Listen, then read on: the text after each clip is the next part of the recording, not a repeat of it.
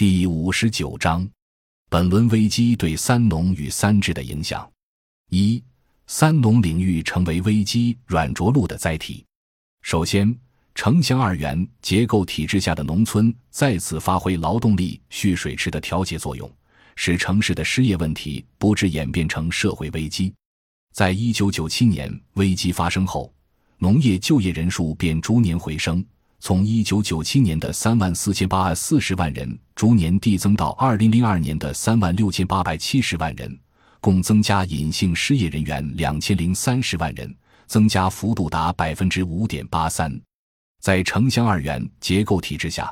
这部分新增农业就业人数可被视为城市经济危机打击下失业的打工者人数。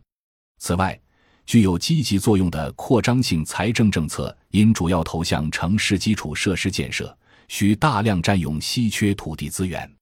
和以往宏观经济高涨和征地高峰几乎同时发生不同，一九九八年在经济增长速度较大幅度回落的情况下，因建设而占用的耕地反而出现了较大幅度增长。从整体来看，大规模基础设施建设确实打造了城市的资产池。但同样难以避免以大量征用农地为代价的弊病，而在治理劣化的条件下，每一次资源的重新分配和调整都可能引发冲突。从长期看，征地补偿政策对农地功能的补偿是不全面的，也是不公平的。据国土资源部的相关数据提示，一九九八至二零零三年间，全国耕地年均净减少一百一十点三七万公顷。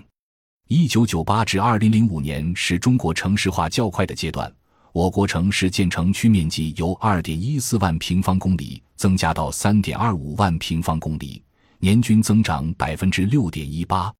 到二零零五年时，各类开发区达六千八六十六个，规划用地面积则达三点八六万平方公里。经过整顿以后，还有一千五百六十八个，规划面积一点零二万平方公里，而且。由于土地资源低价的从农村流出，浪费也相对严重。一九九八至二零零二年，全国六百六十个城市建成区面积年均增长百分之五，而同期人口年均仅增长百分之一点三。到二零零五年，城镇居民人均用地已达一百三十三平方米，比国家规定的城市规划建设用地最高限额高出三十三平方米。远高于一些发达国家人均城市用地八十二点四平方米的水平，我国的城市容积率仅为零点三三，而国外一些城市达到了二点零的水平。蒋省三、刘守英等，二零零七。除人地关系更加紧张以外，土地资源资本化过程中还因为收益分配问题而使农村社会发生了大量冲突甚至群体性事件。二对农村经济和农民收入的影响。在中国更多的融入国际金融资本主导的经济全球化进程，国内出现全局性产能过剩，以及把市场手段在意识形态化的政治导向方兴未艾的大环境下，本轮宏观经济周期及萧条阶段对农村经济、农民收入乃至农村治理的影响是多方面的。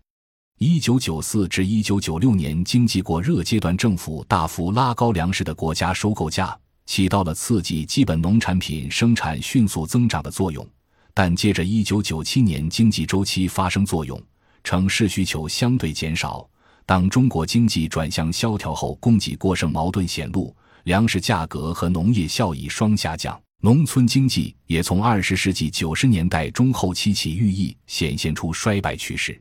在制造业产能过剩和宏观紧缩政策的共同影响下。乡镇中小企业经营状况再次恶化，但社区福利及政企和以下的乡村政府消费的开支具有刚性特征，使得村办企业生产性贷款被大量挪用于地方政府消费，导致乡镇企业从大面积负债向更高的负债率演变。基层政府自发仿效上级的甩包袱政策，纷纷以转让债务为条件对乡镇企业进行私有化改制。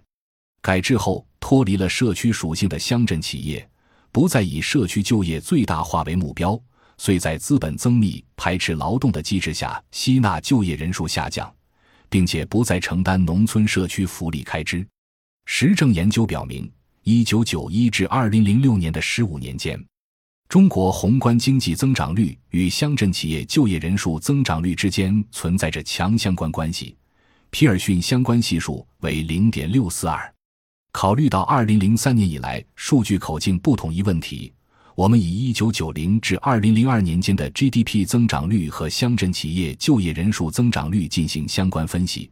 二者的皮尔逊相关系数为零点六四八，同样支持研究结论。图四杠五，二十世纪九十年代以来以化解城市危机为导向的一系列改革。包括1998年展开的以降低国有银行风险为主要目标而进行的农村金融改革，为拉动内需而进行的教育、医疗等领域的产业化改革等，都成了将农村稀缺的资金资源抽向城市的抽水机。比如，农村金融改革，随着银行商业化改革的推进，资金加速从缺乏流动性农业领域流向非农部门和城市地区。农业和农村从国家银行系统获取的贷款的份额也越来越少。到银行市场化改革完成的二零零二年，农村享受的贷款只占全社会贷款总额的百分之十点四。陈希文，二零零四，农村资金供求缺口也在不断增大，从一九九一年的四千六百二十二点九六亿元增加至二零零四年的十万零三千三百二十点五亿元。吴翠芳等，二零零七。使得农村的发展面临资金短缺的困境。二十世纪九十年代后期至今，农村高利贷大面积发生。此外，我们在皖北及华北的村庄调研中，也屡屡听闻二十世纪九十年代后期由于农民负担过重而导致收税困难，基层税务部门普遍借高利贷以完税，再将沉重的利息负担转嫁给农民，导致恶性循环。三对农村治理的影响。自收自支的乡村治理模式再次呈现危机。由于这一时期属于农村上层建筑的政府刚性支出，并不随着经济运行陷入低谷而自发缩减，反而持续膨胀。这一方面源于乡镇企业破产倒闭，非农就业机会减少，反过来促使基层财政供养人数进一步增加。另一方面，一九九四年财政体制分税制改革后。上级政府各部门基本上采用财权上收、事权下移的方式，将难以通过简单市场化甩掉的农村的基础设施、义务教育、医疗卫生等公共物品的供给责任逐级下推。作为中国最大弱势群体的农民，最终在九十年代的改革中，成为农村公共物品所需财政资金的主要供给主体。例如，教育集资一度在农民负担中占相当高的比重，因此。从二十世纪九十年代末直至二零零四年中央政府宣布取消农业税之前的这段时间里，各地不准加重农民负担的文件密集出台，客观上也反映出农民负担不断加重的事实。本章已经播讲完毕，感谢您的收听，喜欢请订阅专辑，关注主播，主页有更多精彩内容。